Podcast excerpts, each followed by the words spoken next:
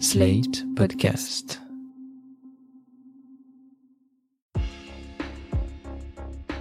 Bonjour, je m'appelle Yolène. Comment ça marche? Euh, Je sais que c'est une coopérative, que chaque magasin est géré un peu en propre, donc euh, décide un peu ce qu'il met en rayon, etc. Et alors après coopérative, euh, je suis pas très claire sur le terme. Bonjour, je m'appelle Catherine, j'ai 52 ans. En principe, une coopérative, c'est euh, géré euh, au niveau financier au plus près, donc de, de façon à ce que chacun y trouve son compte. C'est pas un maximum de profit. Voilà, on essaye de rentabiliser, mais tout en étant correct avec euh, les gens. Je m'appelle Manuel. D'après le nom, je, je me- je me- je me doutais un peu, c'est une coopérative. Mais après, comment, comment le système de fonctionnement, euh, pas, pas vraiment.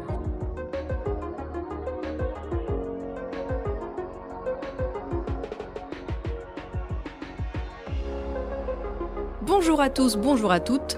Alternatives aux entreprises capitalistes classiques, les coopératives représentent plus d'un milliard de personnes dans le monde et en France plus d'un million de salariés dans tous les secteurs d'activité, de l'agriculture à la banque en passant par le commerce ou bien les services à la personne.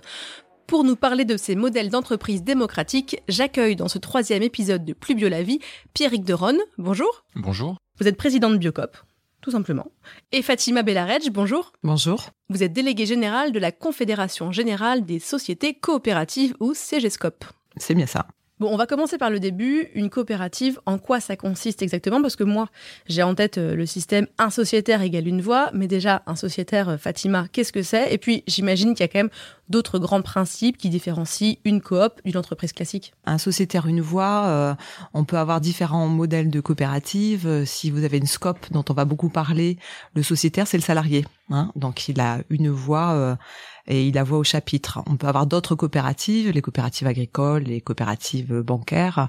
Si on prend l'exemple des coopératives bancaires, le sociétaire, c'est celui qui est dans la banque et qui a une part sociale. Dans une entreprise comme Biocop, par exemple, c'est quoi exactement la place euh, du consommateur dans la gouvernance? Par exemple, moi, euh, j'achète mes produits euh, chez Biocop. Est-ce que euh, j'ai voix au chapitre? Est-ce que je peux aller voter? Comment ça se passe concrètement? Quand on est consommateur de, de Biocop, on est d'abord consommateur du, du magasin.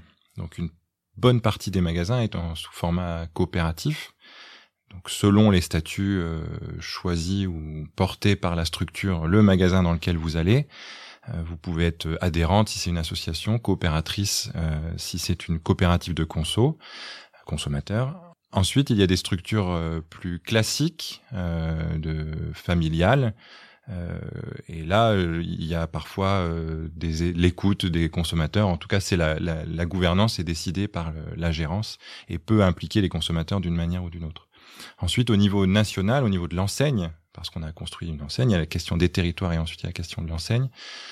Biocop se construit sur des collectifs collectifs euh, de producteurs en groupement, euh, collectif aussi de salariés, on a une section salariés sociétaires, et collectif de consommateurs, donc euh, la représentante des consommateurs au niveau du conseil d'administration et la présidente de Bioconsommateurs, qui est une association qui défend une consommation responsable et biologique. Donc moi, je dois adhérer à une euh, association de consommateurs. C'est possible. je en peux tout cas, adhérer, euh, pour aller jusqu'au conseil d'administration, il faudrait passer par cette. Voilà, donc euh, moi, je vais adhérer à cet assaut.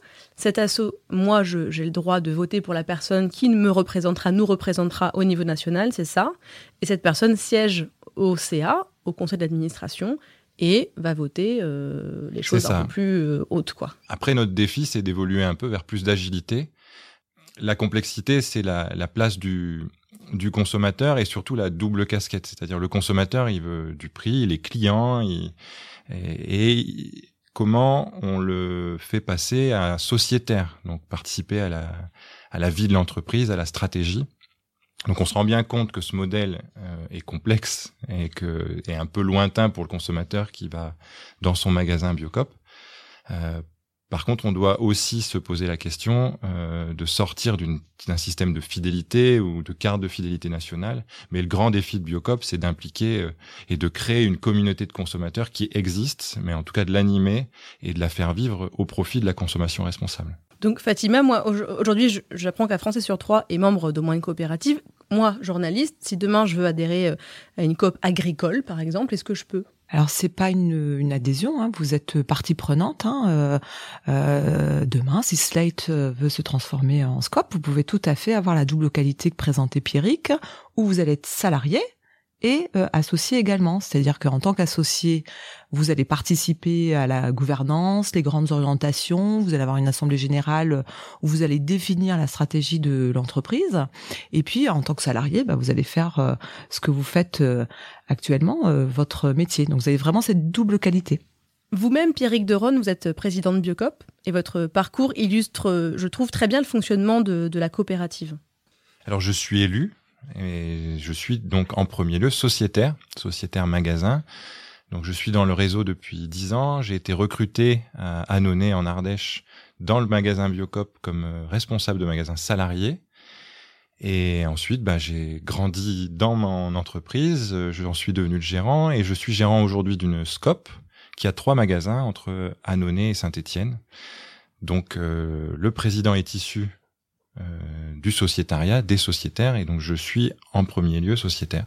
Donc euh, salarié, responsable de magasin, gérant de scope, président, en fait, c'est ça votre... C'est ça. Très bien. Avec tout un parcours dans la coopérative euh, pour grandir et comprendre comment fonctionne Biocop. Mais Fatima, est-ce que ça veut dire que n'importe quel sociétaire peut diriger une coopérative, en fait? En tout cas, euh, la qualité de coopératrice, donc de, on a appelé ça sociétaire, euh, euh coopérateur, associé, cette qualité-là fait qu'à un moment donné, vous pouvez tout à fait être élu par euh, les autres euh, associés euh, et donc devenir un jour présidente. Oui, c'est tout à fait possible. On a plusieurs exemples. Hein, on voit dans l'exemple de, de Pierrick notamment la, la, la, progression et c'est ça qui est aussi assez formidable dans les coopératives. On a plusieurs exemples de gens qui sont rentrés effectivement comme salariés et qui sont rentrés au sociétariat et puis ont pris des responsabilités et sont devenus PDG de leur entreprise. On a quelques exemples. Si on prend l'exemple de Biocop, il y a 900 sociétaires qui représentent les intérêts de quatre acteurs qui sont les magasins, les producteurs, les salariés et les consommateurs. C'est quoi la répartition des coûts sur un produit, par exemple une brique de lait?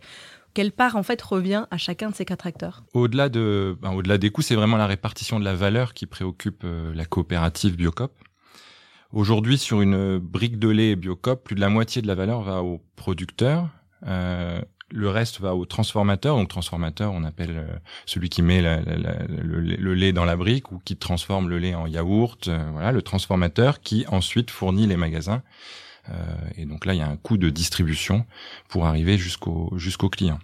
Ce qui est intéressant à noter aussi, c'est que euh, cette brique de lait est le symbole aujourd'hui de la construction de filières chez Biocop, et notamment la construction d'une marque qui s'appelle Ensemble, qu'on retrouve en magasin, qui va évoluer dans les prochains mois vers un label de commerce équitable France. Euh, et donc, euh, au sein de notre section agricole, qui est représentée euh, au conseil d'administration avec deux sièges, les 20 groupements aujourd'hui respectent des critères de commerce équitable donc euh, la contractualisation sur plusieurs années pour se projeter, à ah, se projeter, bah, se projeter, investir, euh, fixer euh, un prix, enfin travailler un prix, en tout cas un prix fixe euh, ou en tout cas lisible pour que les... producteurs puissent acheter des machines. Exactement. Exactement. Et ensuite, on a évolué aussi vers tous les critères de commerce équitable, donc notamment les groupements sont 100% bio.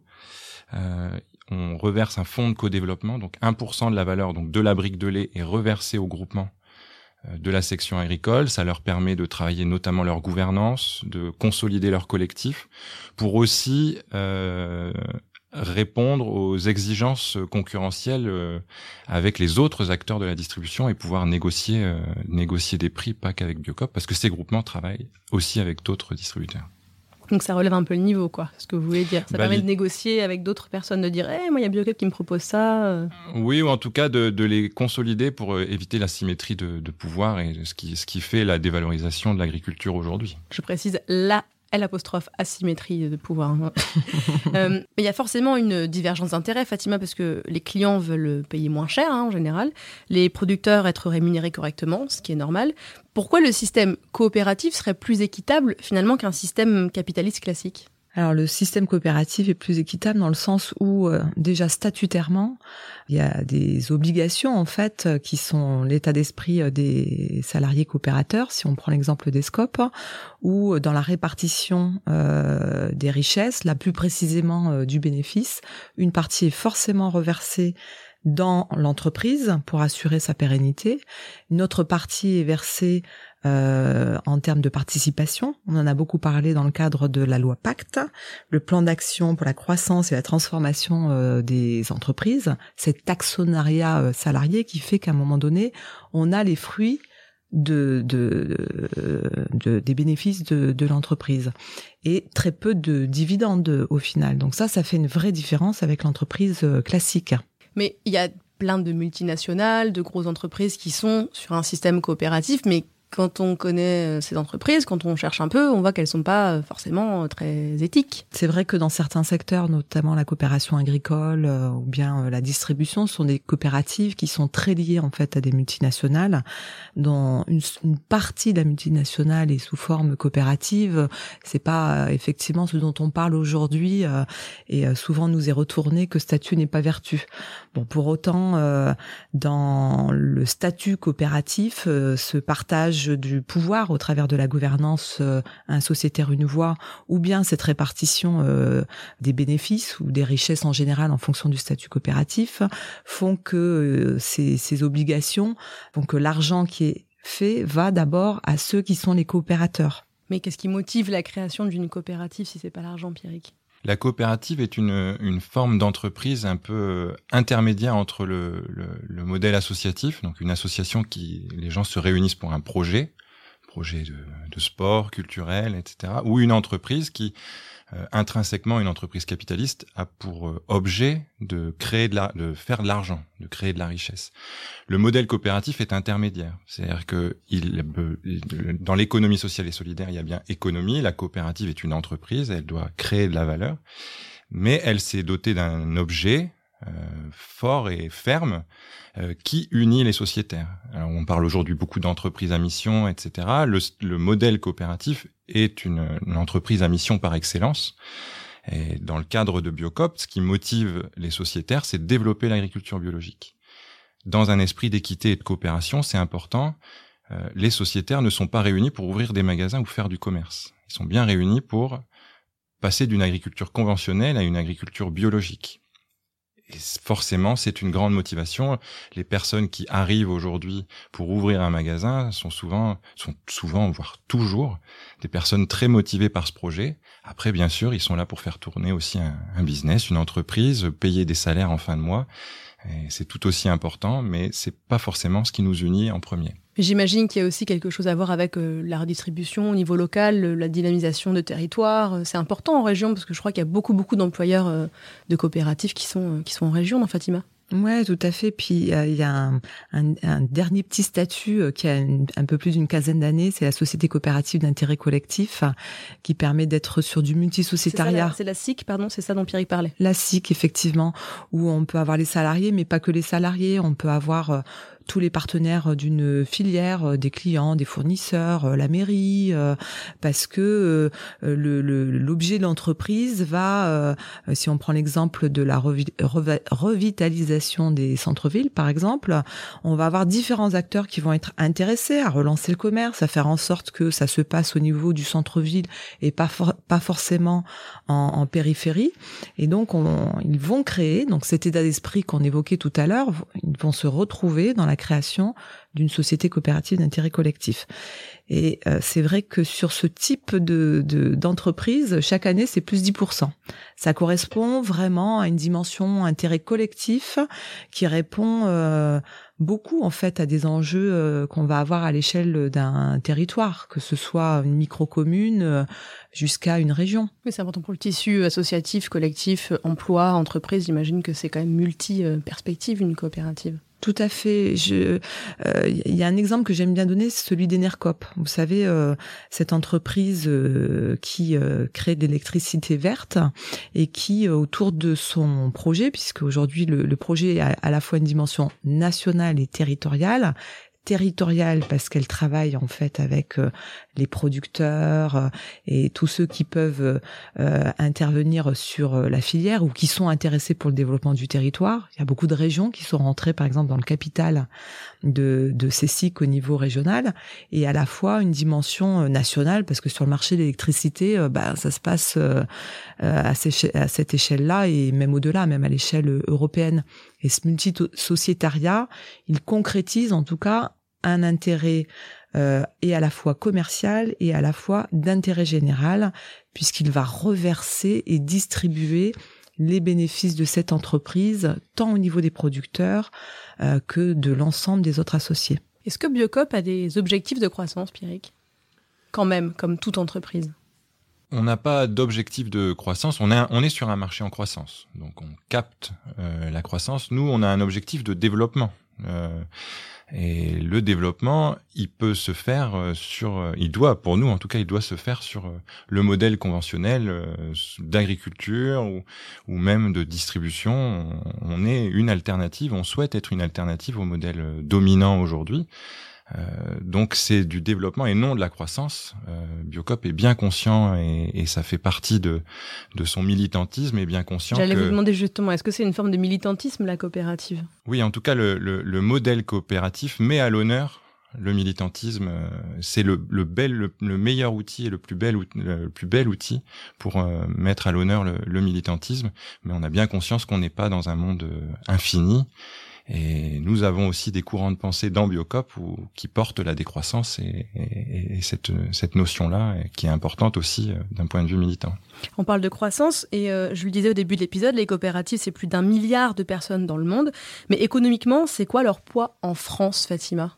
Est-ce qu'il y a une croissance des coop Il y a de plus en plus de coop ou ça reste stable? Alors au niveau français, euh, ça représente 22 euh, 600 entreprises et 1 million 300 000 salariés. Euh, et depuis 2016, c'est une progression de 2,7% euh, donc euh, sur, sur, les trois dernières années. Et comme vous le disiez tout à l'heure, un Français sur trois est, membre d'une coopérative. Donc c'est un secteur qui euh, connaît une croissance en fonction de, de, la spécificité. Si je, je reviens à la famille que je connais le mieux, hein, les SCOP et les SIC, on, on, a une belle croissance en fait sur les sept dernières années, puisqu'on connaît une croissance à peu près 5% en fait chaque année. Et actuellement, on a travaillé à un plan de développement euh, on évoquait tout à l'heure croissance-développement, euh, mais on s'est fixé en 2016 de progresser de plus 30% de passer à 52 000 salariés à 70 euh, 000, euh, parce qu'on s'est rendu compte en fait que quand on euh, quand on mettait de l'argent sur les territoires, ça permettait de plus parler, de communiquer sur le statut, et puis surtout ça ça répond à des aspérités sociétales, c'est-à-dire qu'aujourd'hui l'entreprise d'hier ne peut pas être l'entreprise de demain. Euh, c'est une entreprise où euh, euh, les, les, salariés qui ont envie de s'impliquer dans, dans, les entreprises veulent jouer un rôle et notamment avoir des retombées sociétales sur le plan environnemental notamment, mais, mais pas que. une meilleure répartition des richesses. Donc l'entreprise de demain a un rôle vraiment euh, de société euh, à jouer. Et c'est vrai qu'on retrouve beaucoup, en tout cas, euh, de jeunes qui ont envie de, de, de, de rentrer en fait dans les coopératives, justement, pour pas que ce soit que pour de l'argent. Fatima, vous le disiez, en France, on a plus de 22 000 entreprises coopératives. Je crois d'ailleurs qu'on est leader euh, européen devant l'Italie, l'Espagne notamment. Mais est-ce que l'État français euh, encourage ce genre de système, Pierrick? L'État français euh, a compris l'intérêt de la coopérative et, comprend les enjeux d'avenir autour de, de, la mission, des évolutions de l'entreprise avec la loi Pacte. Après, la reconnaissance du modèle coopératif statutaire est un peu limitée nous avons un haut commissaire qui est rattaché au, ministère de la Transition écologique et pour moi, il devrait être rattaché au ministère de l'économie. Euh, si on devait euh, montrer un signal politique fort, ce serait quand même important. Et ce que ce que ce que je voudrais ajouter aussi, c'est euh, face au aux mouvements qu'on peut voir aujourd'hui dans la société, les gilets jaunes l'an dernier, on voit bien qu'il y a des attentes fortes sur la question du partage de la valeur, de l'implication, euh, enfin, de la contribution au modèle euh, social, euh, au, au service public, etc. Et je trouve, en tout cas, que nos politiques n'amènent pas forcément de solutions et sont peut-être même parfois un peu dans la confrontation et que l'économie sociale et solidaire et le modèle coopératif est une des réponses importantes et majeures à ces questions-là. Euh, nous pouvons nous investir dans nos entreprises. Ces entreprises coopératives sont là pour les territoires, elles sont non délocalisables, euh, elles créent de l'emploi, plus d'emplois que le modèle non coopératif. Et il est important de, de savoir, de, de, de porter ça politiquement, de, d'y mettre de l'ambition. Pour moi, les coopératives sont des cadeaux au territoire et, et, assurent la pérennité, euh, la pérennité des entreprises, des emplois et répondent à une partie de ces interrogations de la société. On se rappelle au bon souvenir euh, des scopes, notamment quand une entreprise euh, va mal. Moi, je me rappelle de France, par exemple, il y a quelques années, en cas de crise. Est-ce que ça veut dire que les COP encaissent mieux les crises, les chocs financiers? En tout cas, c'est un modèle de résilience. La réalité, c'est quand il y a eu la crise euh, en 2008, avec les retombées sur les trois, quatre années euh, suivantes, le modèle a été plus résistant.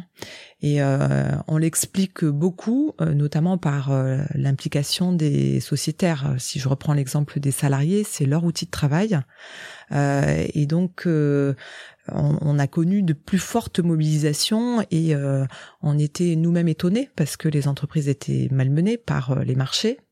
Euh, et la réalité, c'est qu'on a eu vraiment moins de casse et on n'a pas eu de disparition d'emplois. Et ça, c'est quand même ce qui fait la différence. On parlait de militantisme, c'est une forme de résistance? Ouais, de la résistance et euh, du, militantisme sur euh, de, base, on va dire. Et puis euh, au-delà, on décide en fait de ce qu'on veut faire et comment on, comment on s'inscrit dans la durée. Le pouvoir à la force de travail, quoi. C'est bien dit ça. Merci. Mais vous pensez que l'alternative est crédible en fait Est-ce que toutes les entreprises capitalistes peuvent devenir coopératives? Est-ce que c'est crédible comme alternative au capitalisme d'avoir un système coopératif? Est-ce que c'est viable au très long terme? Ah oui, c'est crédible et viable, effectivement. Après, le, monde ne sera pas un monde de coopératives. Pourquoi? Parce que c'est un modèle, euh, c'est un modèle qui qui, qui n'est pas soluble dans certaines euh, certains modes de pensée. Euh, aujourd'hui, on, on cultive la compétition plutôt que la coopération, donc on a on a une culture aujourd'hui qui nous permettrait pas de le de, de, enfin à court terme, il faut rester à court terme, euh, il faut imaginer que ça va être compliqué que 100% des entreprises soient, soient en coopérative. Par contre, ce modèle, s'il se développe euh, et s'il grandit, il va forcément embarquer un peu du modèle dominant capitaliste. Et on voit bien qu'il se pose des questions sur leur euh, rôle sur les territoires, sur leur rôle dans la société. Une entreprise, aujourd'hui, quelle qu'elle soit, si elle ne pose pas cette question de son rôle politique et de son rôle environnemental, social, etc., disparaîtra. Merci Fatima Bellarej. Merci. Merci Pierrick Deron. Merci beaucoup.